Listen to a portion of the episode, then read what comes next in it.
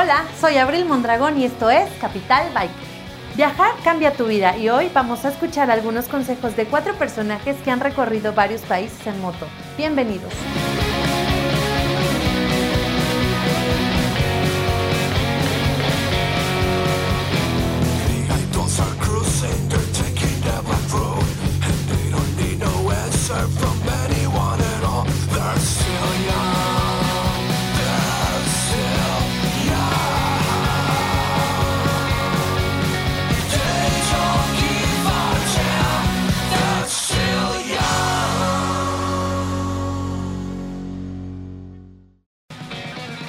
BMW Imagen Motor recibimos a Miguel Lerdo de Tejada de Concept Racer, Matías Hardy de Motofield MX, Alcides Molina, viajero independiente, y Minor Cosmeyer de México Adventures. Vamos a platicar con ellos. Hola, ¿qué tal amigos de Capital Biker? Mi nombre es Benji. Nos encontramos en BMW Imagen con un programa más. El día de hoy particularmente con monstruos de la carretera, con monstruos del camino. Señores, si ustedes querían un programa de trotamundos, están en el lugar correcto. El día de hoy vamos a platicar con cuatro de ellos que se la saben de todos, todas, que han comido de todo, que han estado en todo el mundo literal, que han probado cualquier cantidad de motos y han rodado en diferentes terrenos. Entonces, el día de hoy va a estar muy enriquecedor, se va a poner bastante bueno. Espero que les haya gustado la presentación y muchas gracias por haber aceptado eh, la misma.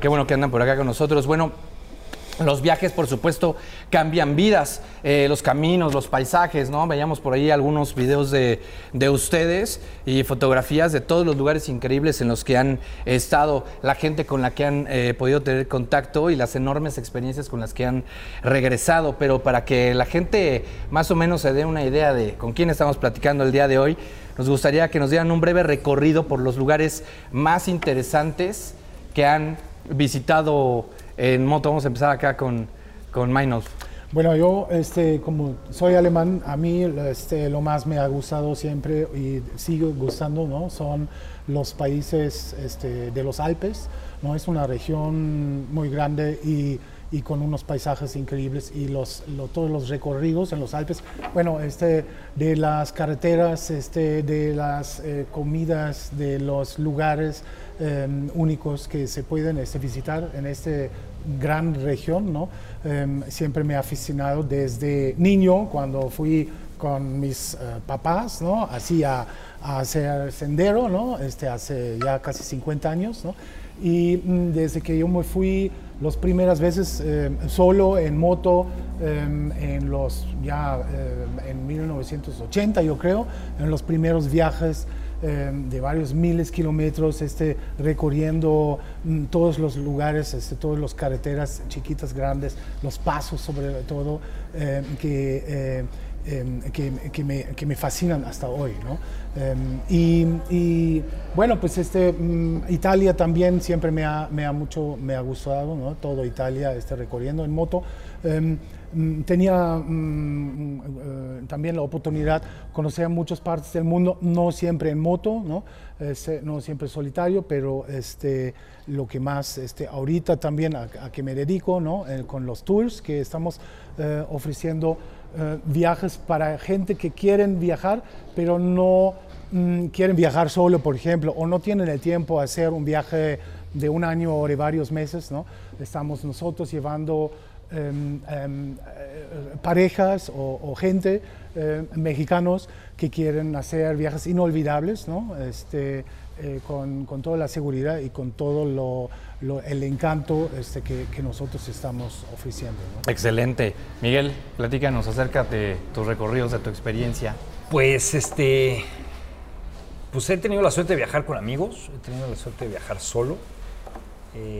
He podido recorrer varios continentes en moto, eh, la mayoría de ellos en solitario.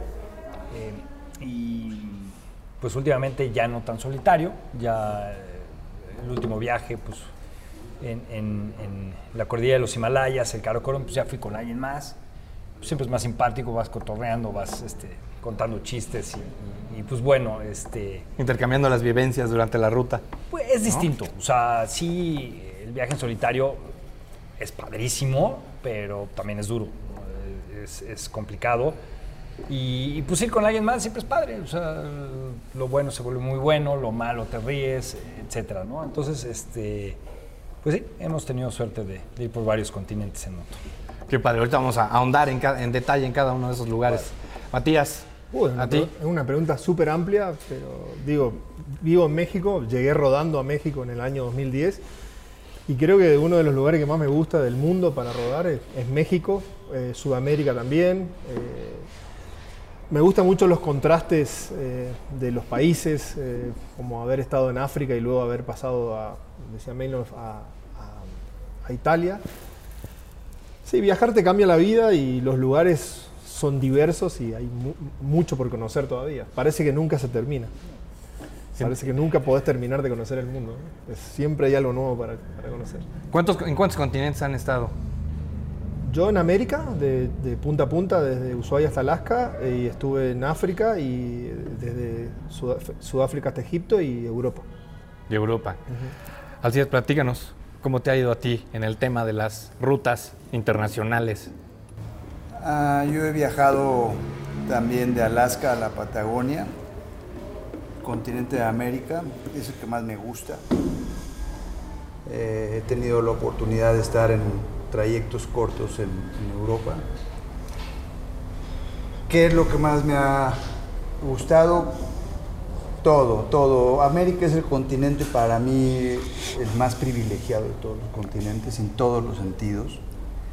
En modos de vida, en comida, en la relación con, con la gente.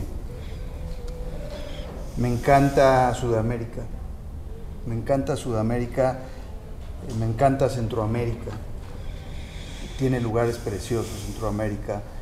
Eh, me llamó mucho la atención Nicaragua, me ha llamado mucho la atención Colombia, me encanta. Eh, de Ecuador tenía yo un concepto diferente y cuando lo conocí eh, hice un lado ese sentido de, juzgar antes de conocer me gustaron muchas cosas en, Ecuador. En Perú, pues todos lo conocen, Perú es 100% natural y tiene una serie de, de, diversos lugares en los que en todos te la puedes pasar muy bien. Sin embargo, a mí Bolivia me encanta. Bolivia es, para mí, es lo máximo. Sí. Así me digan que es un país pobre, con carencias, lo que me digas de Bolivia, Bolivia lo tiene todo para andar en moto, sus altiplanos, las partes más altas. En Bolivia, el Salar de Uyuni, ahí tuve una de las experiencias más difíciles en mi vida, sin embargo, la más bonita. Y después de ahí, pues pasar a, a, a Chile. Chile tiene Atacama, es precioso, el pueblo de Atacama es muy bonito, La Serena, toda la costa chilena es muy padre. Y, empezar a cruzar entre la cordillera de los Andes, que parte desde Colombia y baja hasta, hasta Argentina, pero empezar a cruzar de Chile a Argentina, ese trayecto de la zona de los Siete Lagos allá a tu tierra, todo eso es precioso, precioso. La comida, la gente, todo eso es muy, muy padre. Te regresas con un montón de experiencias, ¿no? Oigan, y hablando una de las preguntas que mencionamos que, que es constante eh, cuando ustedes platican con amigos regresando de sus viajes o en cualquier comida, en cualquier escena, ¿cómo logras financiar? ¿Cómo, cómo le hacen para poder estar viajando constantemente? ¿no? Digo, bueno, este, Minolf está en el tema de los, de los tours, entonces, bueno, pues es, es como parte de. Pero, por ejemplo, Miguel, ¿cómo, cómo, cómo resuelves Yo creo que esta hay parte? muchos. Es una pregunta muy, muy amplia y se resuelve en varios sentidos. El primero es una, una concepción errónea del costo de un viaje en moto. Creen que es carísimo. No, no, no, es, y no lo es. Es decir, eh, evidentemente hay niveles. Tú puedes ir en hoteles cinco estrellas, comer en los restaurantes más finos del mundo y los costos es elevadísimo. Los viajeros normalmente no hacemos eso. Nos quedamos en lugares donde hay más viajeros porque quieres estar con más viajeros, entonces estás hablando de hostales, acampas, yo acampé todo África y lo volvería a hacer. Entonces los costos empiezan a bajar. Eh, los costos reales son tu comida y también, una vez más, puede ser tan alto como tú quieras o ir al súper, compras y te lo cocinas tú en tu estufa y, listo.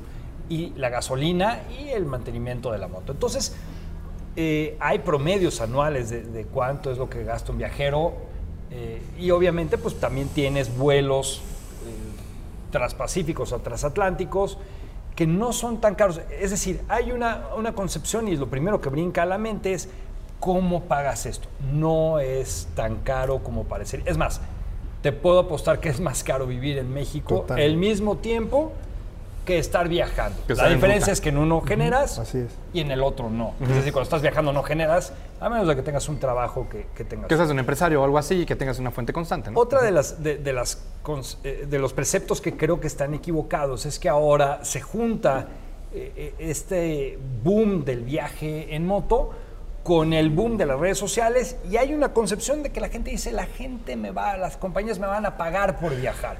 Yo voy a vivir de likes, voy a hacer lo que más me gusta en la vida y eso es un, Sí, sí. también es un error. Es decir, si crees que vas a viajar financiado por alguien más, no va a suceder. Las marcas no hacen Muy eso. Eh, no sucede eso. Entonces, yo creo que es, eh, eh, sería muy honesto decir desde el principio, eso no sucede. Quieres viajar, te lo tienes que pagar tú. Entonces, si tú tienes un trabajo honesto, bien, etcétera, y ahorras lo suficiente, te puedes ir de viaje. Porque no necesitas ni una moto grande, te puedes ir en una 125, te puedes ir de una forma muy austera y la experiencia es la misma. O sea, vas a viajar igual que lo que ha viajado Alcides o lo que ha viajado Matías. O lo que- Es decir, se puede a todo nivel. Nos tenemos que romper estas cadenas de que solo si tienes una 1200, una 1300, al contrario, eso no te va a ayudar. O sea, te cae en el desierto, levántala. Entonces, este, yo creo que eh, como mexicanos, que somos un, un país que no conocemos mucho de viaje, vale la pena eh, eh, replantearnos estas preguntas y más bien decir, ¿quiero viajar? Sí, bueno, ¿qué tengo que hacer? Pues necesito tanto dinero, ahorrar tanto dinero, tomar la moto que tienes, que es la mejor moto que hay, y vámonos. Así es es. decir, no... eh, Es la primera pregunta que te hace todo el mundo, ¿y cómo pagaste eso? Porque se ve impensable el poder Sí, sí, impresiona, a fin- a final de Impresiona. cuentas, ¿no? Yo te puedo decir que es muy, muy barato viajar en moto. Otra vez más, hay niveles, pero en general los viajeros no gastamos tanto, no gastamos tanto en viajes. Como mencionas, ¿no? El simple hecho de estar este, en México trabajando de manera regular, gastas más que en un viaje. Sí, claro, Menos. pero este, mira, este, también sí hay como en los últimos años, como mencionaste, hay muchísimos este, viajeros también en México, van con sus propios motos, van este, en grupos, van solos, ¿no? Este, y allá se generó también un deseo este, a conocer otros lugares, ¿no? Lo que nosotros estamos haciendo, ofreciendo a gente que no tienen el tiempo o eh, em, el mm, también la edad quizás, ¿no? El, el- espíritu aventurero que quieren viajar solo, por, como tú dices, eh, eh, cruzando un desierto, ¿no? Eh, solo o en dos o en grupo, ¿no? Son como aventuras, aventuras este, que son para mucha gente sí como les da miedo, que no se atreven.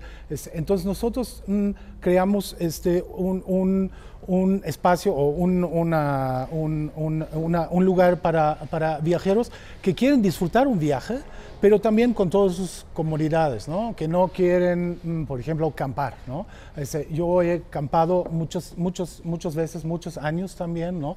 Em, y mm, ahorita también yo disfruto un hotel, eh, una buena comida, un buen restaurante donde comer. E- esos tipos de, experiencias también, ¿no? Em, eh, estamos ofreciendo para que la gente que ya no se preocupen para nada, ¿no? Rentamos eh, motos nuevas, BMW, grandes, ¿no? No nos metemos a tierras, este, vamos por carretera, por las mejores carreteras en Europa, que no hay topes, no hay... Entonces, lo, lo que pasa es que la gente van con toda la seguridad que no que van y disfrutan un viaje como que podrían viajar en un crucero, por ejemplo, pero viajan en moto, van, eh, están eh, descubriendo lugares, eh, lo llevamos a lugares que mm, en un viaje que lo puedes contratar eh, en una agencia de viajes, ¿no? no lo vas a ver. Vas a ir a las grandes ciudades. Nosotros evitamos las ciudades, ¿no? vamos por carreteras secundarias. Em, yo como anfitrión, ¿no? Eh, hablo el idioma, bueno, soy de ahí, ¿no? Este, entonces la gente también eh, tiene experiencias eh, únicas en ese sentido, que mm, nada más empezando en un restaurante, ¿no? A ver, ¿y, qué vamos a comer, no? El alemán sí es muy complicado para, para, para, latinos en general. Claro. Mm, hay también mexicanos que no hablan muy bien el inglés, ¿no?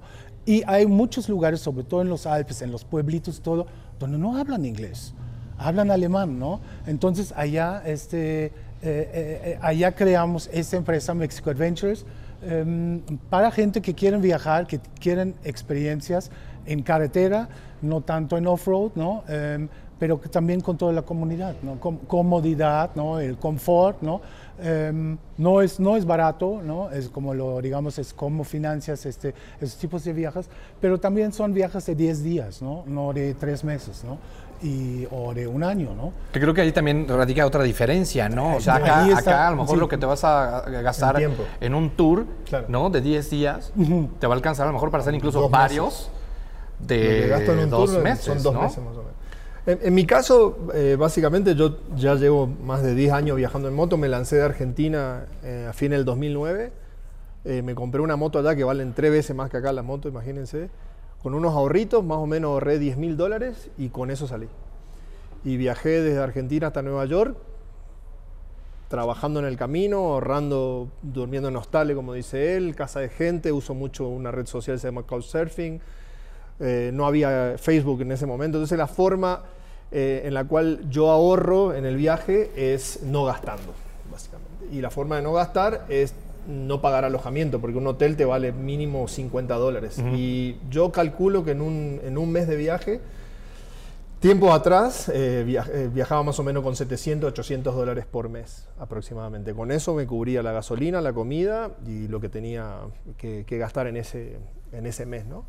Hoy en día tengo otra realidad, hoy en día tengo, eh, formé una empresa aquí en México, eh, la cual me financia mis viajes. Entonces tengo una empresa que creo yo es mi sueño o mi fantasía, que eh, está creada por un soñador, por un viajero y por eso sigue funcionando, también damos buen servicio, pero trato de, de mantenerla y eso me fui dando cuenta, como dice Miguel, que nadie te va a financiar el viaje, tu sueño nadie te lo va a pagar. Entonces empecé a buscar la manera de encontrar una pata comercial que me pueda subvencionar mi locura de ser un viajero.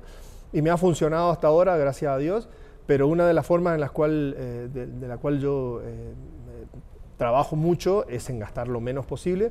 Y tengo una teoría, eh, lo, he, expuesto y he, generado bastante polémica, que para mí el dinero te desconecta. Si vos tenés dinero para ir a un hotel, pagás 100 dólares por un hotel, ya no conociste el lugar, qué música escuchan, qué equipo de fútbol desde el lugar, qué comen. A mí me gusta llegar a la casa de la gente, pido alojamiento, me paro en una esquina, espero que un motociclista llegue y me invite. Por supuesto que yo algo le invito a cambio, eh, que tenga que ver, le cocino algo, le regalo algo que tengo yo en el viaje, pero trato de conectarme a través de lo, de lo humano, ¿no? no con el dinero. Entonces, eh, como dice Miguel, o como todos saben, viajar no es tan caro, es más caro vivir en la ciudad, muchísimo más caro, casi el triple, cuatro veces más gastas acá viviendo una vida normal que viajando. Yo comparto la, idea de, de que la cosa es andar en moto. El hecho es el deseo de hacerlo y el hacerlo. esto está basado en la acción, no está basado en el voy a hacer y no, no, ponle fecha y ponle acción a las cosas. Tan válido es irte en una itálica de aquí a Tres Marías y que ese sea tu viaje, como irte de aquí a la Patagonia y que ese sea tu viaje.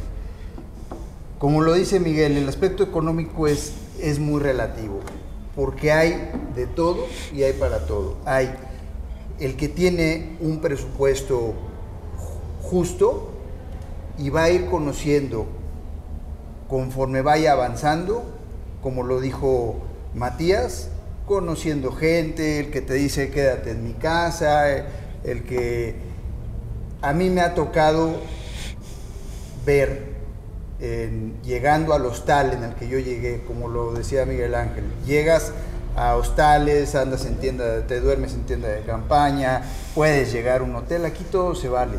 La cosa es cómo lo quieras hacer. A mí me tocó llegar, yo decidí llegar en Ushuaia a un hostal pudiendo haber llegado a un hotel. ¿Por qué? Porque en el hostal iba a encontrar esa gente viajera con la que me identifiqué, pero lo más padre fue que cuando yo llego al hostal, a Ushuaia, me meto a bañar y salgo de bañarme para tomarme un café y decir, ya llegaste al lugar al que querías llegar y agradecer.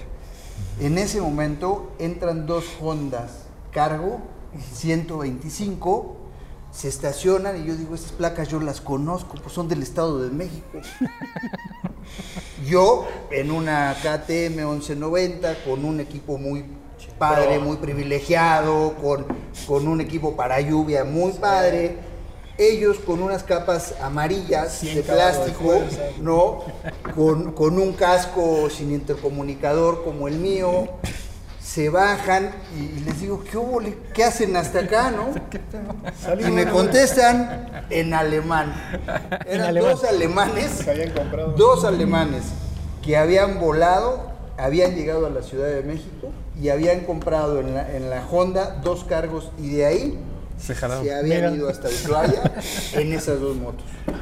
Cuando empecé a platicar con ellos del viaje y ver lo que ellos me iban contando, ellos la mayor parte de las noches dormían en tienda de campaña. ¿no? Es otra manera de verlo. El mexicano a veces quiere mucha comodidad. El- en ese aspecto, creo yo, el sudamericano y algunos europeos son más adaptables y, y los canadienses, los gringos, esos son aventados, ¿no? Esos duermen en donde sea, no, no se fijan tanto. Y aquí los que tenemos algo de tiempo andando en moto nos vamos dando cuenta de lo que decía Miguel Ángel, que es muchas veces es más padre, Miguel, quedarte a dormir en una tienda de campaña que en un hotel, ¿no? Porque pues, probablemente traiga otra, otra cosa. Pero además, Perdón, ¿crees, que. ¿crees que, que- que debas de tener, y que a lo mejor esa es la parte cultural por la cual nosotros no, no lo hacemos así, que tenga que ver eh, el, el concepto del camping? En México, el concepto camping no está totalmente desarrollado. Sí, pero, pero ahí hay una, una situación que no es cuestión de inseguridad. A ver, No, no, a no, ver, no, no, no. La, la inseguridad existe en todo el mundo. Aquí puede llegar un cuate y asaltarte, lugar, ¿no? probablemente. Y eso si llega a donde estás. Pensándolo yo de esa manera. Yo- me ha tocado dormir en Norteamérica y me han dicho cuidado con los osos porque acaba de suceder con este fotógrafo alemán. Hay un fotógrafo alemán que, que viaja mucho en moto, tiene unas, unas fotografías padrísimas y el otro día eh, en comunicación él decía que, que había amanecido con la sorpresa de que un oso polar ¿sí? se había tragado un cuate. Entonces, peligro es, es parte de andar, es parte de andar. Pero- Eh, me ha tocado tratar en México con zapatistas, por meterme a zonas zapatistas, y es la gente más decente que hay. Y me ha tocado en el norte de la ciudad eh, grupos que se dedican a otras cosas y que jamás me han hecho nada. Me han dicho, a ver, identifícate qué haces aquí, a dónde vas.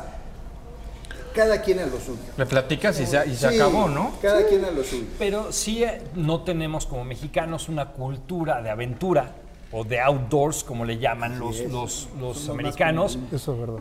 No, es un tema cultural. Es decir, no tenemos esta cultura eh, en general como mexicanos, lo cual hace que cuando te... ah, eh, que sea más sea más raro o sea más eh, fastuoso o sea más impresionante cuando alguien se va a una aventura. Pero la verdad es que no pasa nada. O sea, No pasa nada. Viajar de aventura es, es divertidísimo y todo sale padrísimo. Entonces, Más sabroso, Pero yo ¿no? creo que es un tema cultural. Que sí, los europeos nos llevan un poco de ventaja, eh, Los gringos los también. americanos y canadienses nos llevan un poco de ventaja y nosotros ahí vamos, Sí, o sea, aprendiendo. hablando, hablando de esta parte del camping, que era lo que les mencionaba, o sea, desde el saber armar una casa de campaña, o sea, si hablamos de nuestro ¿Dónde círculo social inmediato Sí. y todo lo que conlleva El tamaño, el camping, peso de la- ¿no? sí. Sí. Pero, o sea, hablando de una conversación con tu círculo inmediato, ¿cuántas de esas personas, no se vayan muy lejos, saben armar una casa de sí, campaña. Es muy fácil. Hoy en día Claro. las casas de campaña son muy Sí, pero a simples. lo que se refiere es que no es un tema culturalmente Ah, no, abierto. claro. En donde México. sucede en todos lados. Exacto. O sea, no. te vas a, a platicas con, con personas de cualquier lugar, Lo prácticamente cualquier es- lugar del mundo, y, hay- te saben sí, armar una hay casa que de campaña. barreras culturales en México para Exacto. poder llegar a eso y por eso es tan impresionante el que Pero si haya tenés- trotamundos en Y esto Sí. suma es- al pero tema, Si ¿no? tenés el equipo correcto,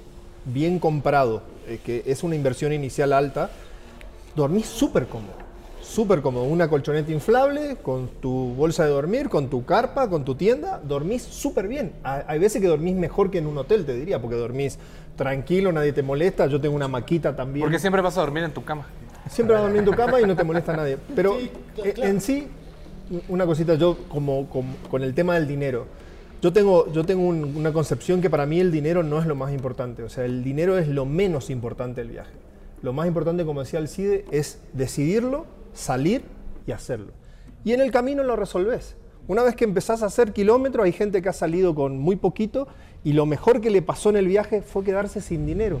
Porque en ese momento tú te vuelves tú sin necesidad de, o sea, no, no tenés dinero, no tenés cómo pagar y tenés que pensar cómo hacerle para seguir adelante. Y esa es una aventura más cabrona Y hay, y todavía. hay viajeros que, que se ponen afuera de las gasolineras a pedir dinero Yo lo he hecho. para que, oye, con no un tengo papel para con- llenar la gasolina. con, ¿no? una- un cartón ayúdeme a cumplir mi sueño eh, póngame gasolina y yo no tengo vergüenza hay que saber pedir Claro. hay que saber pedir no hay que tener vergüenza de no tener dinero te quedaste sin no, dinero no. Es y bueno Creo que estamos todos de acuerdo que el dinero no es lo, lo necesario El lo más importante primordial para y, poder y realizar un viaje. curiosamente siempre es la primera pregunta que te hace la gente sobre este tema. Tal O cual. sea, es la primera porque es, ¿Cómo es la primera barrera cultural. Eh, ¿Qué- qué- ¿Cómo voy a el hacer dinero eso? es lo de menos Claro, no Pero lo tengo. Yo quiero hacer lo mismo que, tú, todos- pero no lo tengo. ¿Cómo le haces? ¿No? Que no es, el, no es la primera pregunta importante de, un, de, de ser un, un- un viajero en moto.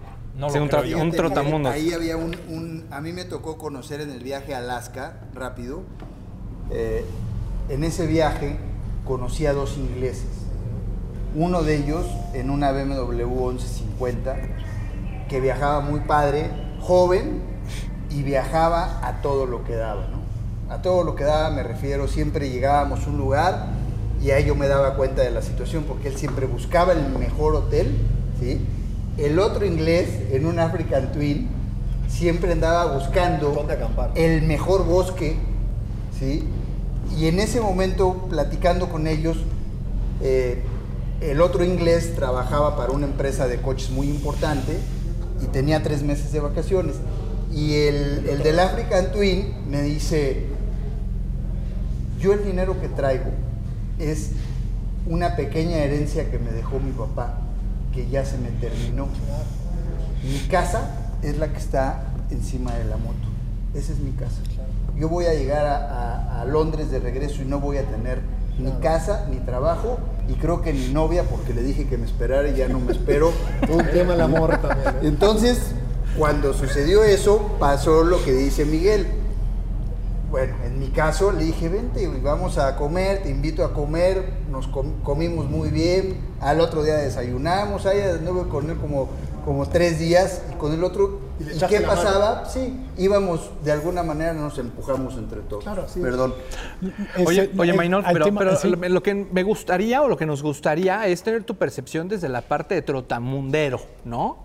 O sea, la- esta, esta parte de la experiencia que, tienes, por ejemplo, cuando tú haces el scouting para ya transformarlo en un tour, ¿no? A ti es al que le, a- al que te, al que le toca vivir por primera vez la experiencia de una ruta que, que vas a trazar, ¿no? Y es justamente eso lo que queremos platicar, del destino ruta. O sea, ¿cómo, cómo defines? ¿Cómo lo, tomas la decisión sobre de qué destino y ruta? Mm, Mira, este, em, en, en- en las regiones, en los Alpes, es a donde vamos, ¿no? Lo conozco muchísimos lugares, no todos, ¿no? Este, entonces estoy em, mm, mm, combinando rutas que ya conozco que son tan espectacular, por, por ejemplo, los pasos, Paso Stelvio o eh, Großglockner Hoch eh, Alpenstraße, es el, el Alpine Road de Großglockner en Austria, es uno de los 10 mejores carreteras del mundo, yo creo, ¿no? Por, por el espectáculo, por el panorama, por dónde vas, ¿no? Eh, Son, son carreteras, hoy en, en día mm, encuentro cientos de motociclistas, ¿no? Porque son tan tan bonitos y tan conocidos también ahorita, ¿no? Eh, que, que, eh, que es, un, es un deber. Yo creo que el Paso Estelvio em, hay que hacerlo una vez en la vida, ¿no? Este, bueno, no sé si alguien lo conoce de ustedes, tú Sí, lo conoces, sí, ¿no? sale- Es, es, es un espectáculo, eh, llegas allá arriba, ¿no? Eh, con cientos, cientos de motociclistas de todo el mundo, ¿no? Eh, llegan de todo el mundo, ¿no? De África, de Australia, que rentan motos y allá arriba los encuentras, ¿no? Eh, entonces lo combino, lo combinamos este, eh, lugares mm, emblemáticos para el motociclismo.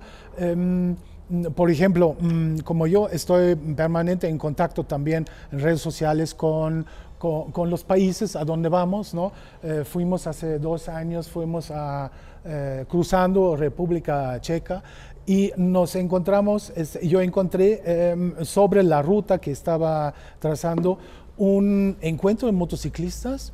em, único, nu- nunca he visto algo así. Era un, un club ¿no? de, de motociclistas con un bar, pero dentro de cuevas. Entonces tú pudiste, podíamos entrar con las motos a las cuevas, te pudiste separar en el bar, pedir tu chela, ¿no? Es- no, no un lugar espectacular. Nu- nunca hemos visto algo así, ¿no? Ese, em, lo encuentro sobre, ahorita con, con las redes sociales o con Google, por ejemplo, ¿no? Es muy fácil eh, o más fácil encontrar esos tipos de lugares. Yo me, yo me recuerdo eh, los primeros años em, viajando en los Alpes con una Honda CX500, ¿no? Es la del Sí, sí, motor L- V, un burro, ¿no? Que sube, baja sin problemas, ¿no? Em, miles de kilómetros en los Alpes, pero no había eh, ni celular, ¿no? Ni GPS, ni... Tecnología. eh, Nada, ¿no? Este, eh, por ejemplo, el tema de los casas de campaña, ¿no? Eh, tú pudiste mm, poner tu casa de campaña en un paso, ¿no? Eh, aquí me quedo hoy en la noche y quiero ver eh, el amanecer dentro de, de los Dolomitis, por ejemplo, ¿no? O fuiste, o fui a preguntar un- una gran, en una granja, oye, ¿puedo dej- ¿Acampar aquí? acampar aquí una noche, ¿no? Hasta que me invitaron a comer, ¿no? Cosas muy típicos, ¿no? Eh, eh, eh, eso hoy ya no existe en Europa. No puedes poner tu casa de campaña donde quieras y los lugares donde puedes acampar eh, Relativo, tienen, ¿no? Relativamente. tienen como precios como hoteles, ¿no? Entonces ya prefiero también este, en- estar en un hotel. Pero las rutas, principalmente lo hago, combino eh, experiencias, lugares como en la ruta de los castillos que hacemos, que hicimos el año pasado, eh, la primera vez, en Alemania, en el sur de Alemania. em, los castillos más bonitos de la región, ¿no? Dormimos en castillos que son hoteles hoy en día, ¿no? Que los renovan, como aquí eh, las haciendas, ¿no? Que están remodelando para hoteles, ¿no? Y entonces este, ahí como que, que lo hacemos la ruta, eh, o yo hago la ruta em, em, para llevar, para mostrar también es a otro tipo de mexicanos, sí, claro, Totalmente diferente, ¿no? Todo pero pero para, gente, digo. sí, exacto. Todo en orden. No, sí, bueno, en orden también siempre hay sorpresas en viajes. Cuando ¿no? tú con los, Este, cuando este, no, cuando te encontraste con los alemanes. Creo que fue. No, no, no, ingleses no, con los alemanes, este, la cargo, Ah, sí. ¿no? Sí, en Ushuaia. Sí, en Ushuaia. Sí. Este, sí.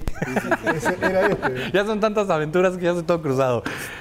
Por ejemplo, este, es este tipo de viajero, eh, particularmente el alemán, que ya lo escuchamos, este, bastante recurrente ahorita en, en el tema, en el programa de hoy. El alemán viaja. El alemán lo tiene muy programado todo. Este, ¿Tú cómo los percibiste? Depende de quién. No, imagínate. Bueno, es que también en ese viaje, exactamente estando en el pueblo de Uyuni, me encontré eh, con un grupo de alemanes, cuatro alemanes, cuatro alemanes, que me llamaron mucho la atención porque todavía no conocía a los alemanes de, de allá de Ushuaia, pero estos alemanes, pues tú te los imaginas siempre en su BMW, con todo el equipo y todo, porque, porque el alemán es, es muy de lo suyo.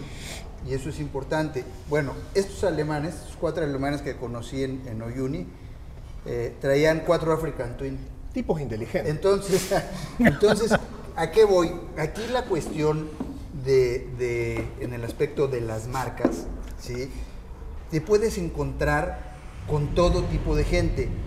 En un cruce que hice en un ferry en Chile, hacia una, hacia una zona de Chile en la que nada más podía pasar por ferry, pues ya yo estaba dentro del ferry, hacía mucho frío, estaba tomándome un café y llega un, un cuate y me dice, ¿tú eres el que traes la KTM? Y francamente, pues se te sube el ego. Y digo, sí, sí, yo soy el que traigo la KTM. Oye, pero ya vi tus placas, vienes desde México y todo. Le digo, sí, desde México. Eso empieza a inflarte, ¿no? Hay que tener, en esto hay que tener los pies en la tierra. Eso lo aprendí ahí. Y mucha humildad. Entonces le digo, sí, vengo desde México, ¿por dónde entraste? Así y así. Pues él me preguntaba cosas, pero él ya las sab- él sabía de lo que estaba, de lo que estábamos que conservando. Conversando, al final me toca ya subirme a la moto para bajar en el ferry, me subo a la moto, enciendo la moto y empiezan a dirigirte por donde van saliendo las líneas y va saliendo ese cuate, se para a mi lado en una Vespa Chao y me dice, adiós. Y digo, este es con el que estaba platicando. Le digo, párate allá, allá abajo. Entonces ya me nació otro interés, ¿no? Claro. Ya cuando bajé, le dije, ¿por qué tú nunca me dijiste que venías en moto? ¿Y desde dónde vienes? Y ¿Por qué tú no me preguntaste? Vengo, desde California, dije, en la Vespa, sí, en la Vespa. y traer todo tu equipo, todo. Entonces, ¿a qué voy? Vas a encontrarte gente, personas de todo tipo. Lo que dijo Miguel, la moto es muy, es muy variada. Te une, la moto te une. La moto finalmente te une. En ese momento no te fijas en marcas, no te No, fijas en no qué importa. moto trae. Eh, conocí a un suizo que el día que lo conocí cumplía 75 años en una gasolinera en Chile, en una zona de mucho viento y muy fría. Eh, nos saludamos, nos metimos a tomar ahí rápido un chocolate, empezamos a platicar. Él ese día cumplía 72 años, traía una Suzuki DR y venía desde Suiza, con sus placas de Suiza y él viajaba, a mí me gusta más viajar solo, eh, sí me gusta viajar en ocasiones con amigos y con grupos, pero prefiero viajar solo. Entonces la moto te une. Alcide, cuando estábamos acá en la previa, estábamos hablando del, tamaño del motor de la moto. Sí. Yo te pregunto, ¿volverías a viajar en una moto tan grande hasta la Patagonia o elegirías una moto más pequeñita? Una De, de las- de 600 para abajo, decías. Una de las cosas que, que aprendí fue, en mi caso, yo viajé en una KTM 1190 a la Patagonia y en una BMW, en una 1200 a Alaska. Hoy prefiero viajar en una moto de 700 centímetros cúbicos, estar ahí a la mitad, para abajo, por cuestión de, de comodidad, de conocer, es más maniobrable, eso que dijo Miguel, eh, me, ha, me ha sucedido, ¿no? Yo me quedé bueno, me ha tocado quedarme estancado en dunas porque me gustan las dunas, porque me gusta andar. Hemos participado, Miguel y yo hemos participado en rallies importantes en México. Hemos tomado eh, rallies importantes en, en Death Valley, en lugares muy padres. Y ahí lo que hemos aprendido es, como lo dijo Miguel, que en cualquier momento te estancas en una duna. A eso súmale las maletas que traes, el equipo que No, la traes, pesa sácala, 400 no la sacas, kilos. ¿no? Claro. Entonces, en mi opinión, acerca de lo que me dice Matías, yo sí prefiero hoy en día motos Pero es un aprendizaje, de ¿no? 700, sí, desde luego. Claro. Yo también son, son tendencias. Las marcas se están empezando a bajar a cilindradas que nunca se habían bajado. Es verdad. Exacto. Empezamos a ver motos de cilindradas. Las de marcas- 310. Las 310, 390. Las 390. Las marcas se empiezan a bajar Sí. porque ah, son, son modas y siempre Bueno, pero- cíclico y ahora las Yo- yo marcas te voy a están yéndose abajo. Y nosotros estamos viendo las ventajas de tener una moto de cilindrada. Claro, pero te voy a decir Y que eventualmente Yo, yo armé a una crecer. vez una 450 de rallies para viajes, pero en la ciudad no la puedes ni traer porque era imposible. Es decir, Sí, es encontrar el No equilibrio. nada, ahora Ah, ya hay Para mí, eh, en, en- en- en un resumen, yo tuve la suerte de elegir una moto 250 para viajar por África, y para mí fue súper positivo, porque mientras más barata parece tu moto, más austera es, mejor te conectás con la gente local. Hace 10 años no había si una moto de está bien, pero si traes una propósito mega 250. moto gigantesca No que vale 10 años. 20 mil dólares, el tipo te mira y te dice, papá, este, Pero, Matías, seguramente hace- tenés. hace Entonces, 10 mientras años- más chiquita tu moto, mejor. Hace 10 años no había una 250 de viaje. Sí. ¿Cuál? En Teneré. lo que quieras viajar. Los Hace 50 10 lo puedas, si. Claro. Bueno, ahorita discutimos dos- la parte claro, de la- del-. El- la, ventaja, la ventaja de esos tipos de, de viajes, este, si tienes una moto eh, pequeña eh, con menor cantidad de electrónica, también es más fácil a reparar si tienes un Claro, eso, incidente. eso también es súper importante, ¿no? Una- Lo que está una- mencionando una ahorita. BMW, bueno, de ese tamaño, este, viajar en esos viajes, ¿no? Este, eh, cruzando continentes, eh, si tienes una falla eh, en la electrónica, pues ya estás frito, ¿no? Sí, claro, la parte tecnológica. Bueno, ahora también tenemos el tema del, del destino ruta, ¿no? Y, y los preparativos, porque en el momento en que decidimos hacia dónde nos vamos a mover, también es, es parte fundamental Sí. cómo vamos a llegar Hay- ahí. Hay que enfocarse. Básicamente, esto de, al menos creo que si hablamos de trotamundo, de gente que le gusta hacer viajes largos, largos de, de- de meses y demás, eh, y de muchos kilómetros, hay que enfocarse muy bien previamente y es un trabajo previo de hacerse la cabeza, soñar, ver los mapas, empezar a buscar, empezar a hacer, eh, buscar información. Buscar a otros viajeros que lo hayan hecho. Yo me apoyé mucho en Miguel para hacer África, porque él lo había hecho. Y también cuando me fui a Alaska hablé con él con, con respecto a, a Estados Unidos y demás. El destino hay que enfocarse, buscarlo y Darle como aparezca. Sí, pero luego hay que poner, hay que poner el destino y, Sí, sí. no, y, y darle, darle, darle al sueño hasta que, hasta que se cumpla, creo yo. ¿Cuánto tiempo le inviertes a la planeación, a la parte del destino ruta? Mira, es. Yo, híjole, eh, sí le inviertes, sí le inviertes tiempo. Todo esto empieza con un. De repente te cae como un flashazo. Así, ¡pum! Quiero estar ahí, Quiero ir a. a tal lado. y, y es un destino, ¿no? ¿Y por qué llego ahí? Y te desatan otros sabemos. viajeros también. Otros viajeros te... No sabes, pero un día llega, ¿no? Puede ser que te inspiraste por algo, viste algo y dijiste, voy a ir a tal lugar. De ahí, este, pues empieza. eh, hasta ahí todo es muy bonito, porque es un sueño. Un día yo voy a ir a Alaska y hemos oído a 100 mil personas hablar Sí. de esto. Cuando le pones fecha, es cuando se vuelve real. Yo voy a salir el primero de septiembre de, del 2020. Ok, ¿qué tengo que hacer? Necesito visas, no necesito visas. Necesito papeles, no necesito papeles. Mando la moto, la rento. Este, empieza ya la planeación real y empieza en cuenta regresiva, porque si va a salir el primero de septiembre, Y los pendientes que tenía acá en la casa también. todo esto, ¿no? Entonces, eh, lo primero y hoy una de las herramientas más brutales que tenemos es Google Earth y Google Maps, donde puedes ver el planeta y, y ya eh, eh, Toma raro ya el lugar donde necesitas Posicionarte mapa. virtualmente ahí, ¿no? Y, y entonces eh, empieza toda la plan- planeación de, a ver, eh, la moto, eh, las herramientas, etcétera, ¿no? Pero siempre es en cuenta regresiva a la fecha que pusiste inicialmente, como dice Matías. Antes de que tú pongas una eso fecha, es fundamental. es un sueño. Fecha guajiro. para partir. Cuando se pones una fecha, se vuelve real. Y entonces empiezan compromisos, empiezan eh, realidades y "Ah, cuánto dinero necesito, este, ta, ta, ta, ta", y ya se vuelve la planeación. Meses, sí, dependiendo de qué vas a hacer.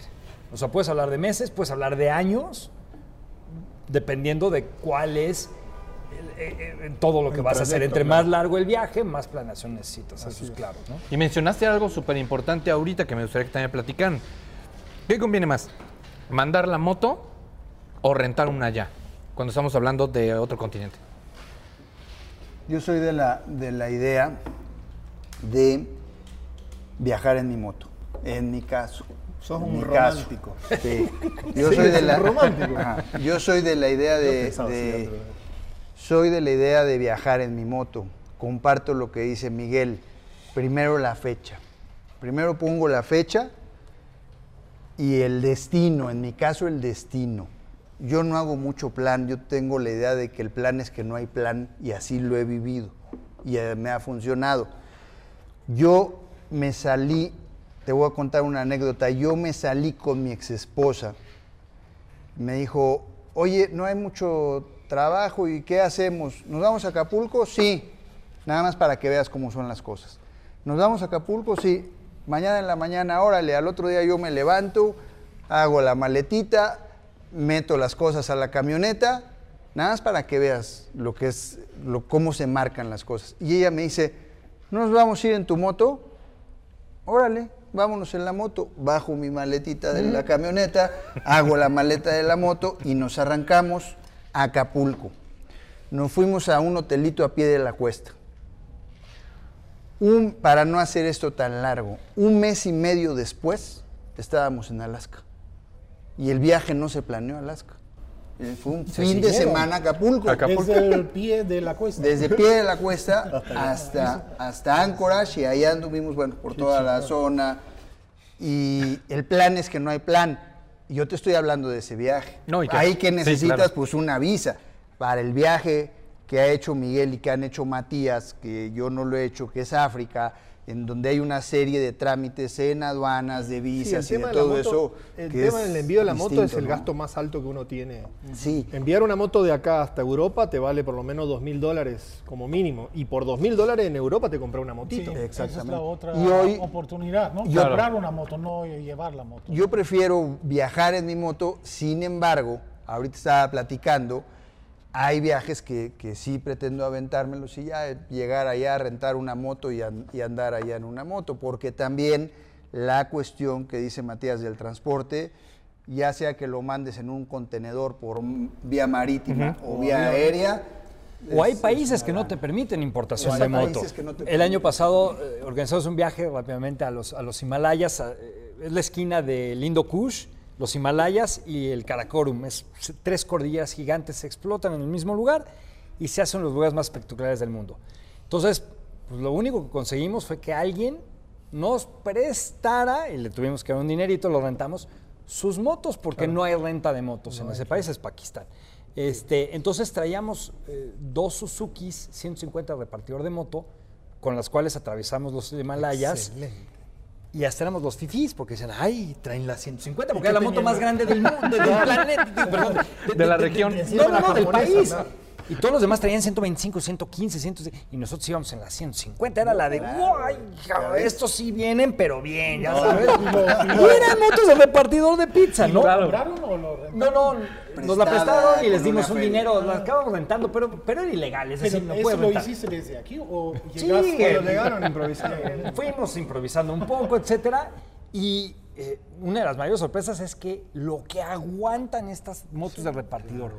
Yo en una Son moto doble puesto grande la hubiera partido a la mitad Mira, por los lugares que la metí. Yo, yo perdí el romanticismo por, con respecto al tema de mi propia moto. Yo me vine en una eh, 98, un tra- una Honda 98 Transalp eh, 600 y era mi moto, ¿viste? le decía la negrita y yo era feliz y qué sé yo.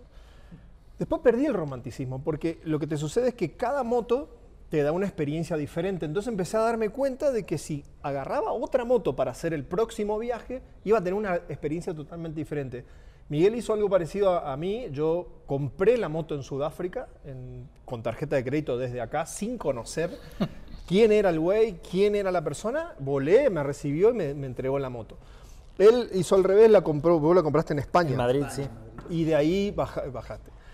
La cuestión es que eh, tu moto es buenísima, pero la verdad que eh, es muy caro moverla. De, de- conocí una pareja de australianos que habían gastado tres veces el valor de la moto, una, una 950 Super Enduro, moviéndola por el Pero mundo. hay gente que su moto es su moto y, y- y tiene un, ah, O sea, al O final. a lo cada mejor parte del reto es quiere. rodar con esa moto en específico a tal destino. Mira, vi- viene una parte bien importante del trotamundos y es que uno cree que cuando viaja esa es su forma de viajar y no es cierto. O sea, Hay cada miles. quien tiene motivaciones, Sí, sí, sí, eh, objetivos Tal cual. Y, y gustos totalmente distintos. El tema es que cada quien, mira, hay, yo- conocí a alguien que viajó de México a la Patagonia en 21 días, ¿no? Está bien. Felicidades. Si eso es lo que querías hacer, está todo dar. Yo no lo hubiera Sí, hecho. más lento, más tranquilo. Sí, Mi- ha- hay formas de viajar otra. como Pero es decir, viajeros cada hay en el quien mundo. es libre y, y- y la experiencia es lo que volvemos al, casi al principio. Tú puedes vivir la misma experiencia de aventura yéndote de aquí a las estacas. Si esa es tu mayor aventura, esa es tu mayor aventura. Y para alguien como Escoto, que ha dado la vuelta al mundo Dos cinco veces. veces, pues a lo mejor no. Claro, no- no es suficiente. Pero si para ti esa es tu experiencia de aventura y de trotamundos, esa es. Y no es comparable con nadie y no y pueden hablar y pueden decir, esa es tu experiencia, nadie te la va a quitar. Única. ¿Cómo viven esta parte, la experiencia en relación?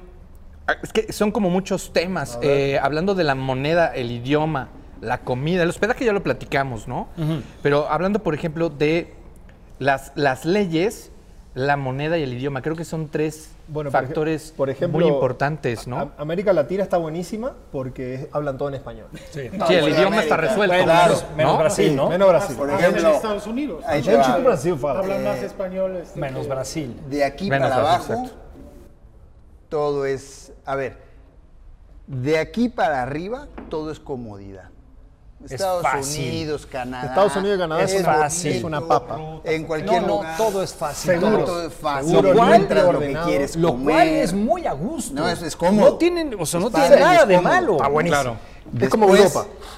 Entras a Centroamérica y Centroamérica tiene de todo, porque tiene algo muy caribeño como puede ser Belice, en donde son otras costumbres y que aunque está pegado a, a- a Guatemala, Guatemala es otro rollo diferente a, a Belice.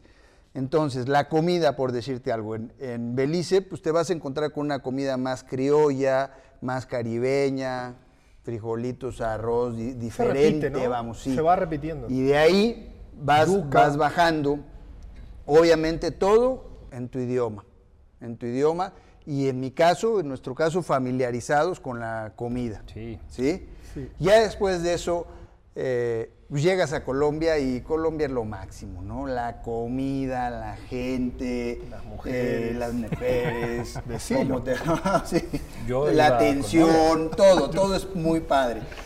Cada una tiene lo, lo suyo. En, en Ecuador me tocó comer cuy. Ah, ¿no? Y yo, como ay, ratón, sí, una, sí, una, una ratita Un ahí. Sí, yo nada más lo veía y decía, chin, me lo como, La- no me lo las como. manitos. Eh, En la planea, bueno, te, te brinco de temas rápido porque conozco a unos amigos eh, en Manizales, en Colombia, que viajaban de Manizales, querían llegar a la, a la Patagonia y eran cuatro. Entonces, uno de ellos le digo, tráigale el plan del viaje. Y no es broma, me trajo un libro engargolado, ¿sí? Con Hay todo su maneras. plan de viaje. Está perfecto. El GPS, los, el. GPS, los hoteles y todo ese rollo. ¿Y usted cuál es su plan? Le dije, Pues no sé dónde voy a yo dormir no sé, yo quiero agarrar ahorita la zona cafetalera y conocerla y darle. Bueno, en cuestión de comida y de moneda, eh, en Centroamérica tienes muy poco margen de otro tipo de monedas. Siempre el dólar va a ser el dólar. Tus pesos valen. Sí, o ir Te a un digo, entras ya. ir a un cajero. Y hay Ajá, cajeros hay en todos cajeros. lados. Tu Entonces, tarjeta de débito funciona en todos lados. aparte, Pero ¿qué pasa cuando llegas a un lugar donde no hay cajeros, por eso ejemplo? No, ellos. en la frontera siempre hay un güey que te está vendiendo en No, toda mira, la frontera. llevas un poco de dólares. El dólar funciona en todos lados del mundo. Eso es lo no bueno. muchos, llevas pocos, la verdad. O sea, eh, llevas ahí unos cuantos para cuando te falle el cajero. Entonces tú cruzas la frontera y en todas las fronteras de los países menos civilizados Hay un cambista. Siempre hay gente que te cambia. ¿Por qué? Porque tú entras a un país, cambias y, y no o latinas. con la plata anterior. Exactamente, Con la plata decir- del país anterior lo volvés a cambiar. O si te faltan dólares y si no llegas a la gasolinera y le ruegas, a mí me pasó en, en- en- en Zambia, que casi casi me leí con un tipo para que le echara gasolina a mi moto porque no aceptaban dólares, no aceptaban nada de lo que traía. Hasta que de repente le di lástima y dijo, bueno, pobre hombre, y ya le echó gasolina y ya le di unos dólares. Es decir, el tema de la moneda no es complicado siempre y cuando hay cajeros, en todos lados hay cajeros Sí, ahora y tu tarjeta Visa sirve en todos digital, lados. sí, por supuesto. No, En cada ese frontera no es, yo creo que un, no es problema. un problema. Hay países donde la comida es el, es el verdadero peligro de tu viaje, donde sí tu salud Está en riesgo. está en riesgo por comer.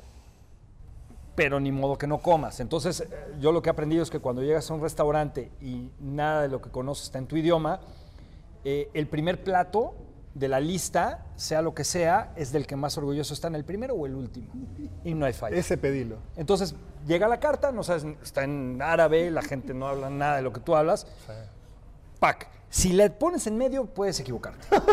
Te puedes equivocar. Pero si pones la primera o el último de la carta, no hay falla. Y la próxima vez que vayan a un restaurante, véanlo. está en la es lista, orgullo. ¿no? Es el primer plato de lo grande, ¿no? Porque pues, obviamente Es están las mejor. entradas, las sopas, porque ya más o menos. Pero el grande, el primero y el último son los viejos. Son de los que ellos están O orgullosos. si no, como vos decís, cocinarte en el camino es muy, muy Te normal. resuelves. Sí, en el hostal y demás. Yo a mí me pasó en, en África que eh, en Sudáfrica se comía súper bien y saliendo de, de Sudáfrica era Se carne acabó. hervida, eh, una cosa hecha de como de mandioca o de yuca, que es como eh, una, una pasta para comer con, con Pero no me digas que no te comiste a todos los animales que había. Yo me comí todos los animales donde era legal. Pero engordé Donde 10 era legal. kilos. Engordé 10 kilos, te juro. Y cuando el momento en el cual cambió el paladar fue cuando entré a Etiopía, que en Etiopía Sí, es el mundo árabe. es el- Claro. increíble cómo te explota la cabeza. Ahora, ¿cómo está el tema de los, de los peligros? Este, de los peligros y de la mecánica, ¿no? Porque son también otra, otra, otro segmento otro que también es súper importante. Eh, mencionabas, el peligro lo encontramos en, tro- en todos lados. Todos lados. Pues sí, pero acá en, este, con los zapatistas pues te das a Pero- entender. En Centroamérica, Sudamérica te das a entender, De- pero de- en Siria o en cualquier Oye, otro lugar. Miguel tiene una anécdota muy buena. Cuéntala, del ¿Cuál, cuál, cuál? anuncio.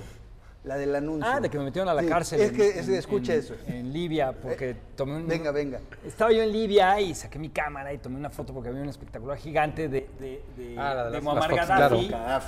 Y, este, y me agarraron y me metieron a la cárcel, ¿no? Y este, entonces, pues en la cárcel me gritaban, no me pegaron, pues sí me gritaban mucho. Y yo tenía un calor, me quedé dormido, me gritaban más porque les, les insultó que me quedara dormido. Total, me encerraban, me sacaban de... hasta que de repente entendí cámara. Y dije, ah, es la cámara, toma, está la cámara. Entonces me borran las fotos, me dicen, en Libia no hay fotos, mano. Salí, me subo a mi moto, la hago así, vuelvo a tomar la foto de la, y ya la tengo. Eh, creo que vale, no es lo mismo la misma situación eh, asumida por un canadiense que por un mexicano. Déjame, déjame te explico esto un poco. Eh, yo, yo creo que Matías, ustedes han estado en situaciones que por vivir en la Ciudad de México las afrontas de una, de una manera sí. distinta. A lo mejor en la misma, yo estaba en, en- en Uganda, estaba yo arreglando un problema de un tornillo, eh, en lugar donde te paras en África, de repente estás rodeado de 150 personas. Se te juntan. Y, y de repente empiezo a sentir una vibra rara, llega un tipo y me dice, las llaves de tu moto. Yo con el casco en la mano dije, pues uno se lleva, ya sabes, el clásico mexicano, eres mexicano. y entonces le dije, ¿cómo no? ¿Y el cheque? Se empiezan a reír todos, jajaja, nos acabamos pidiendo un pollo. Un suizo probablemente hubiera llorado, le hubiera dado la llave y su historia hubiera sido, me asaltaron en, en Uganda. Es decir, creo que tomamos habilidades como latinos, como mexicanos, de vivir en un lugar donde realmente es hostil. O sea, Sí, asaltos diarios en el transporte Te público. que cuidar. Te cuidas y afrontas las situaciones de una manera distinta. O sea, tenemos como que una, una chispa distinta que hace que sobrevivas en una ciudad como la Ciudad de México y que la extrapolas a cualquier lugar del mundo donde estés. Yo creo, que tiene que Creo ver que el, el peligro más grande que uno tiene viajando así solo eh, es accidentarte. Sí, claro. Pienso yo que eso es lo más peligroso o lo, más, eh, lo que uno tiene que tener más cuidado. Los accidentes son accidentes y son imposibles de evitar. Pero cuando te accidentás solo en el medio de la nada es lo más peligroso. Los animales en África, si no te metes a un parque nacional, no hay leones, no hay tigres, no. Bueno, así andan por ahí. Tigres no hay en África, Tigres no hay en África. Vamos ¿verdad? a empezar por ahí. Bueno, puede ser que haya un zoológico que se haya escapado. uno, bueno, hombre, siempre voy a ganar. A ver, la parte mecánica, Minus, ¿cómo resuelves esta parte? Porque de pronto te encuentras en, literal, en nowhere y dices, ¿y ahora a quién me le pego para que me preste las llaves, Allen? Sí, claro. me, bueno, siempre yo creo que es importante eso, tener, bueno, claro, tu set de, de herramientas que necesitas especialmente para esta moto. No te sirve que escoges herramientas que pues, no, no, la verdad no necesitas. ¿no? Este, nos ha pasado, me ha, me ha pasado este, que se rompió em, eh, una parte de adentro del motor que tensa la, la Cadena cadena, de distribución. ¿no? Híjole, y esta pieza este, no pude conseguir en ningún lado, ¿no? Eh, em, semanas de, de envío, ¿no? ¿Y dónde Eh, estabas? Está, estaba en los Alpes, ¿no? En un pueblito allá y, y- y en el pueblo mm, había un eh, torno, ¿no? ¿Cómo se llama? Sí, torno. Sí, ¿no? torno. Tornos, ¿no? Y era redondo, ese yo dije, lo, lo- desmontamos, que se rompió, ¿no? Eh, y era muy, muy, este, eh, mm, era una, una enfermedad de esta moto, de la, de la eh, Honda, ¿no?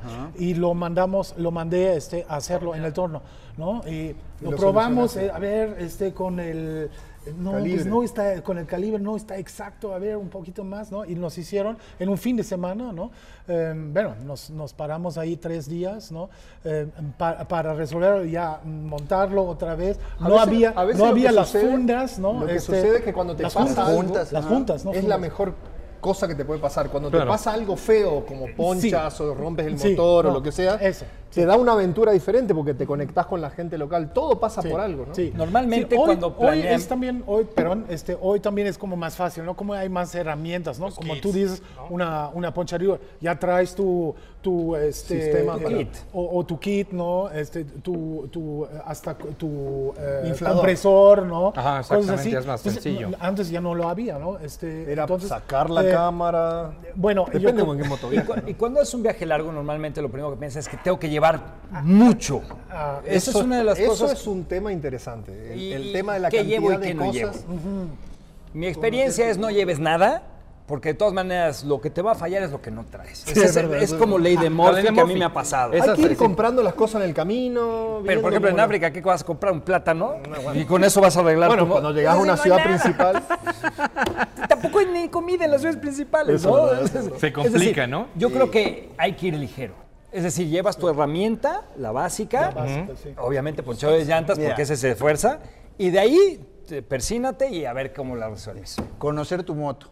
Yo conozco la moto en la que me fui a Ushuaia, mi KTM 1190, un filtro de gasolina. sí. Llámenla así. y, y quizá una bombita Sí. de gas. No, la del filtro, el filtro. El motor completo. filtro. Esa es la que, ese, ese- ese- ese es el talón. Es el filtro, ¿no? Y el filtro no es una falla, es parte de un servicio que no estamos acostumbrados a hacerlo. Sí. ¿sí? Entonces, tratar de conocer tu moto y llevarte ahí dos, tres cosas Yo que te terminé mi viaje largo sabiendo lo necesario de mi moto para empezarlo. Claro. O sea, Sí, Claro. lo aprendes en el. Por Vos supuesto. desclochaste, O sea, ¿no? puta, Desclo- en el desierto en Namibia me quedé tres días tirado en el desierto, ya me iba a echar a caminar.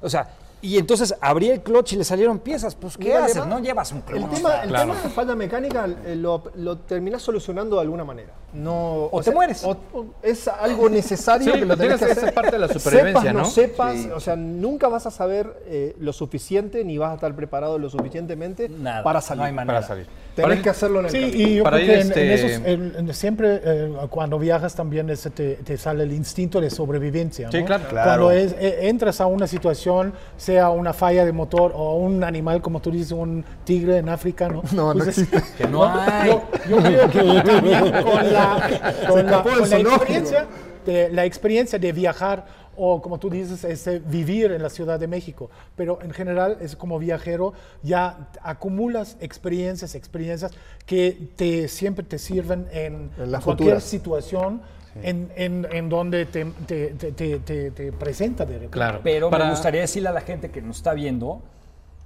porque ahorita la gente que nos está viendo dice, "Puta, pues es que todo lo que necesito para viajar, la verdad es que no. No. O sea, si quieres viajar, agarra tu moto y vete. Sí, lo resuelves en el prácticamente camino. Es sin decir, nada. entiendo que estas experiencias las tomas y las hemos tomado durante Sí, muchos claro. años. Claro. Pero mi recomendación es, agarra tu moto, te quieres ir, vete. Ya verás qué haces. Sí, sí, y se- lo resuelves. se ¿eh? soluciona todo en el camino. Nada Y lo se resuelves. ha quedado resuelto en, ningún lugar. por se resolver. Para ir cerrando, eh, sus mejores experiencias o, y o sus peores experiencias, eh, ya sea en relación al, al camino, la comida, la gente con la que se encuentran, ¿qué, qué experiencias les ha Esta sí es dejado? una, pregunta bien difícil. O sea, porque pues sentados aquí en, en esta agencia, pues las cuentas y te ríes, ¿no? En ese momento a lo mejor no te reías tanto. Y este y, y, pues son subjetivas, porque en ese momento a lo mejor sí era algo muy malo y hoy pues no es tan malo, ¿no? Entonces, eh, yo te puedo decir que si no quieres que te pase nada malo, no salgas de tu casa, pero te va a pasar algo malo en tu es casa. peligroso. eh, Entonces, básicamente. ¿Por qué hacemos estos viajes? Porque queremos ir a conocer, no somos ni buscadores de peligro, ni, ni, ya sabes, este, daredevils, ni nada de esto. Yo creo que es parte de, te puedes ir a Valle Bravo y te pasa algo terrible. Sí. Este, un sábado yendo a desayunar. Entonces, ¿te pasan estas cosas? Sí, te van a tener que pasar. O sea, son parte de las experiencias. El tema es, si tienes más malas que buenas, pues a lo mejor no, No te va a tan gustar padre. Pero si tienes más buenas que malas, lo cual sucede en todos estos viajes, pues estas malas se vuelven una anécdota, realmente es una anécdota. Ah, Me han pasado cosas malas, sí, me congelé en los Andes, este, la pasé muy mal, juré que no pasaba la noche, en Namibia me quedé tres días tirado en el desierto, también juré que ya no salía, que ya me despedí de todos como, como la bruja de Blair, este, me hice el video despidiéndome de todo, pensé que ya no salía, ¿no? Este es y salí, esta es mi aquí estoy. Sí, con el moquito y todo, igualito que en el Blair Witch Project. Este, Sí. y hoy te las cuento como una de las cosas más padres que me han pasado, ¿no? ¿Cómo lo solucionaste? ¿Qué pasó? ¿Y qué pasó después? Es una historia increíble. Sí, Entonces, yo, yo creo que lo que salimos a hacer, o al, al menos en mi caso, yo salgo a buscar experiencias nuevas, diferentes y un montón de experiencias juntas en un solo día. Distinto que vivir en la rutina todos los días, que son prácticamente los días iguales. ¿no? Lo que tiene el viajar en moto de esta manera es que los días son eh, extremadamente eh, excitantes ¿no? y te pasan cosas nuevas todo el tiempo. Entonces es como vivir muchas cosas en poco tiempo. Cosas buenas y cosas malas te pasan siempre, ¿no? A mí en, Etiopía me- me pararon un montón de gente porque habían asesinado a una persona, pensaban que éramos nosotros, se armó un desmadre. Pero la verdad que ahí en ese momento te incorporás y ves cómo lo vas a lu- solucionar y salís adelante, ¿no? Te puede pasar eh, de todo, pero lo que hay que intentar es no buscar. Yo, por ejemplo, tengo eh, un- leyes, por ejemplo, para viajar. No viajo de noche nunca. eh, igual yo. Nunca viajo de noche. No duermo en las fronteras. Nunca duermo en los, en los pueblos o en, o en las ciudades de frontera porque son los lugares más calientes y más peligrosos. Cuando me voy a meter a una ciudad grande, que son los lugares más peligrosos de tu viaje, pongo en el GPS a dónde voy a llegar, si tengo una persona que me va a alojar o tengo un hostal, un, un lugar a donde llegar, y no me paro en ningún lado y no hablo con nadie ni pregunto nada y hasta llegar al lugar. ¿Por qué? Porque en las ciudades grandes es donde te pueden pasar las cosas más terribles, porque te pueden robar, te pueden lo, que, lo, que, lo que sea, ¿no? Y las cosas buenas son inmensamente más grandes que las malas, como decía Miguel. Te pasan eh, cosas buenas todo el tiempo y sobre todo lo que te pasa es conocer gente nueva que te enriquece muchísimo. Y sobre todo los, los lugares, las culturas, eh, las comidas, como hablábamos. Pero en sí, eh, lo más feo es no salir de viaje. O sea, no irte, o sea, no, soñarlo y no poder hacerlo, porque eso es una frustración muy grande que se agarra uno consigo mismo. Y, y esa angustia la vas a vivir toda tu vida. Entonces, salí, que en el viaje lo vas a resolver, creo yo. No Yo sé. en mi caso, eh, yo comparto que vivir es un riesgo. En todo momento estás en un riesgo. Mi peor experiencia se convirtió en la experiencia más agradable. Mi peor experiencia fue haber entrado al Salar de Uyuni solo con mi, con mi esposa, con mi ex esposa, haber eh, andado de- de- dentro del salar alrededor que de cerrar los 70 ojos. kilómetros, Pero puedes solo, cerrar los ojos solo, y es lo eh, mismo. Y en ese momento eh, ver a un amigo que venía en una moto, un colombiano, cómo me pasó así patinando como si fuera una pista de hielo, él abajo de la moto y la moto por allá. La moto se me empezó a mover horrible. Afortunadamente el enduro me ha enseñado pues, ciertas cualidades ahí de no ponerte nervioso y todo, pero yo iba arriba del salar sobre 140 y se me empieza a mover la moto y digo, no frenes, acelera un poquito, desacelera. Finalmente me paro, ayudo a este amigo colombiano a levantar su moto y a continuar. Eh, me meto hacia una zona sin conocer el salar, en donde era una zona pantanosa, y empiezo a escuchar la llanta trasera, como empieza a hacer un ruido. ¡Uh! Me pregunta mi ex esposa, ¿qué está pa- pasando? Le dije, nada, nada, ahorita salimos, pero yo iba muy asustado porque ya sabía que estaba en, en una bronca. Se ahoga la moto de la parte de atrás, Se hunde. se hunde, y dije, estás en una bronca porque estás en un pantano. güey" Y en el medio del y en salar. medio eh, empiezo a, a quitarle las maletas, malet, moto grande, para intentar sacarla. Le hago al colombiano que no se meta hacia acá y no me entiende y viene y se mete y le pasa lo mismo. Para no hacerte el cuento largo, en ese momento apreté un sistema que traigo que se llama Spot. Ah, eso es lo apreté en rojo. ¿Por qué? Porque a pesar de que traía tienda de campaña y traía agua, eh, no traía agua, me equivoqué, yo siempre llevo mínimo dos litros de agua Eso es y no traía importante. agua. Adentro del salar. Caminé dos horas para, hacia un lugar para pedir ayuda y el colombiano caminó otras dos horas hacia ¿A él allá. se le quedó la moto también? ¿sí? Regresamos ya con frío, el sol ya se había metido, ya no se veía nada, y entonces le digo a, a mi ex esposa, le digo, vamos a caminar hacia allá, que es hacia donde se ve el resplandor de la luz. Ahí caminamos 28 kilómetros, caminando en un salar con todo el equipo de la moto, en donde el paso que das no sabes hacia dónde vas. Claro. Porque das un paso y se te hunde media pata y no sabes si es lodo, es sal o es agua. Llegamos a ese, a un, a un, no es un poblado, había cinco casas, a pedir ayuda a la una de la mañana, a tocar, no había nadie. Abrí la puerta de una casa, ya salió un señor, nos regaló agua. El colombiano había decidido quedarse y no seguir caminando. Y, y mi esposa me dijo, lo vamos a dejar. Le dije, tenemos que seguir. Nosotros tenemos que seguir porque le servimos más a él a donde lleguemos que aquí. Bueno, pues este señor me ayudó, nos dio agua, ahí dormimos. Yo quería regresar por este amigo y me dijo, este señor de aquí ya no sales, porque no sabes ni en dónde estás.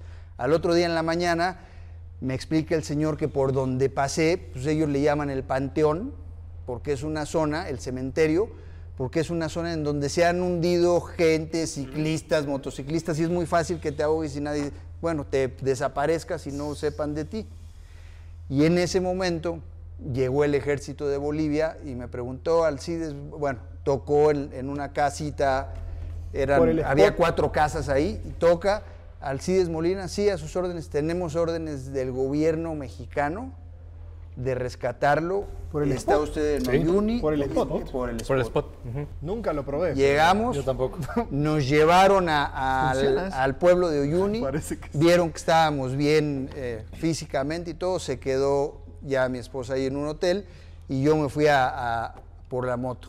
Llegó el colombiano, afortunadamente también estaba vivo y eso se convirtió en, en- en lo mejor. ¿Por qué lo mejor? Porque yo sabía que en- lo mismo que Miguel, ¿eh? dejé grabación tranquilo y todo, yo sabía que si me moría Estás ahí, al estaba haciendo lo que más me gustaba hacer. Yo lo único que le dije fue, si, Dios mío, si se puede, nada más ayúdame a sacar a mi esposa que la metí en este rollo. Y ya salimos todos ahí, fue algo muy padre.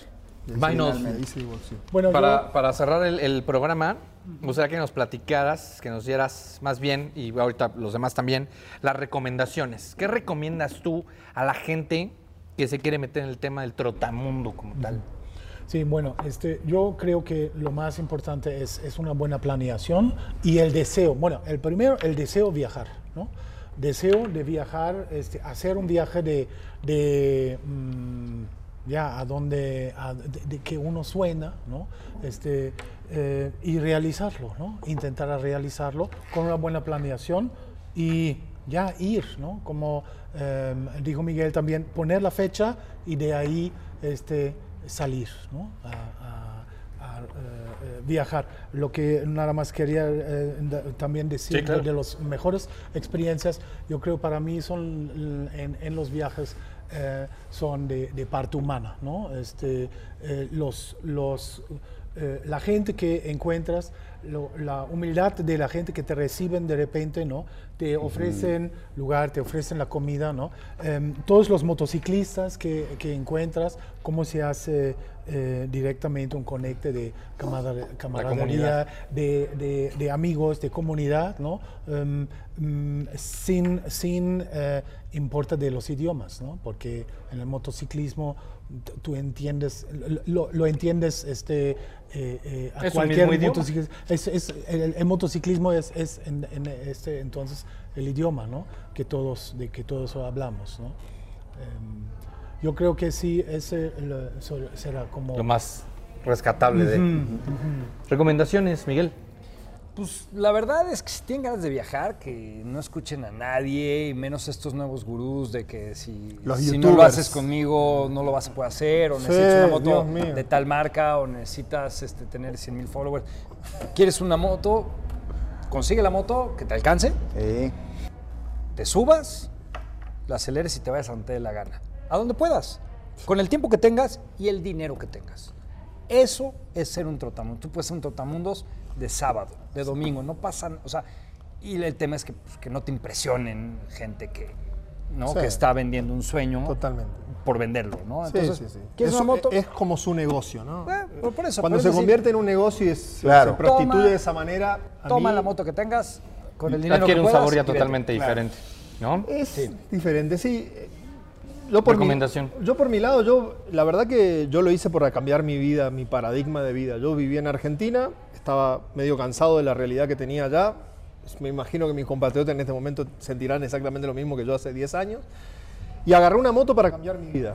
Me salí con lo puesto, con lo que tenía, eh, un poco de ahorros y me lancé. Y la recomendación es que si realmente lo desean, lo hagan, lo, lo lleven adelante eh, con ímpetu y, con, y no escuchen a nadie, como dice Miguel. Ustedes concéntrense en lo que tienen ganas, en lo que sueñan y creen, crean en ustedes mismos, en lo, que, en lo que ustedes tienen ganas de hacer. La moto es lo de menos, el dinero es lo de menos, el destino es lo de menos, lo importante es lo que tú sientas en ese momento. Hay muchas recomendaciones que te- le puedes dar con respecto al equipo, qué llevar, qué no llevar, hacer esto, hacer lo lo otro. aprendes. Y eso lo aprendes en el camino. Y sobre todo eh, tenés que ponerle fecha de partida, a dónde querés ir y cuánto tiempo tenés eh, eh, Disponible para A mí el viaje que más me gusta y el que más sueño y todavía lo estoy buscando, que ese es un viaje sin tiempo. Es salir y no volver nunca. Y lo que les recomiendo es que se preparen para cambiar su vida el día que lo hagan, porque después no volvés a ser el mismo. Claro. O sea, te golpea tan profundamente en, en tu psiquis y en tu espíritu que nunca más podés volver a la normalidad que tenías antes de partir. Antes de haber realizado ese viaje. La recomendación, la recomendación es la acción, la acción. Menos idea, menos Bluff. bluff, menos bla, bla, bla, menos mi imaginarme lo que decía Miguel, tengo que y tengo que y necesito llevar esto. y No, no, no, no. Simplemente hazlo. La acción es la palabra mágica en el sentido en el que le pongo un día, le respeto ese día, pase lo que pase y me arranco. Todo tiene solución. Lo único que no tiene solución es el no hacerlo, el abandonarlo, el no, el no llevarlo a cabo, porque nunca vas a saber qué podrías haber hecho. Simplemente agarro, me subo y me arranco a mi capacidad, con lo que traiga, todo es bueno y todo funciona. El quedarte con las ganas, ¿no? A final de cuentas, Ese siempre es, pecado. siempre es eh, lo peor de todo y, y ley de vida, además, ¿no? O sea, no nada más en el tema de eh, Trotamundos, el quedarte con las ganas, el quedarte sin saber si hubiera sido bueno o si hubiera sido malo, a final de cuentas termina siendo lo peor. Agradecemos muchísimo a BMW Imagen por las facilidades y la recepción aquí en, en sus instalaciones. Vengan y que conozcan eh, todas las motos. Nos van a dar una moto. Nos van a regalar unas motos, ¿no? Para irnos a rodar o qué, ¿no? Ah, Estaría súper bien. A ustedes, por supuesto, por haber aceptado la invitación. Queda- quedaron, este, quedan temas pendientes por cuestiones, de, que- por cuestiones de tiempo, pero lo vamos a ver en sesiones en vivo largo y tendido para profundizar sobre todos estos otros puntos. A ustedes agradecer eh, su permanencia y que no olviden darle like, como dicen por ahí, darle clic a todos los botones de la pantalla, compartirlo, comentarlo, suscribirse, la campanita, saben todo ese rollo. Y nos vemos en el próximo programa. Muchísimas gracias, Capital Biker. Hablemos de motos. Adiós. ¿Y tú qué esperas para hacer ese viaje que tanto has pensado? Las experiencias que acumulas con cada kilómetro recorrido son invaluables. No olvides que aquí abajo en la descripción te dejamos todos los datos de BMW Imagen Motors para que vengas a conocer la agencia y checar los modelos que tienen por acá. Suscríbete al canal y comparte el programa para ayudarnos a que esta información llegue más lejos. Capital Biker, hablemos de motos. Adiós.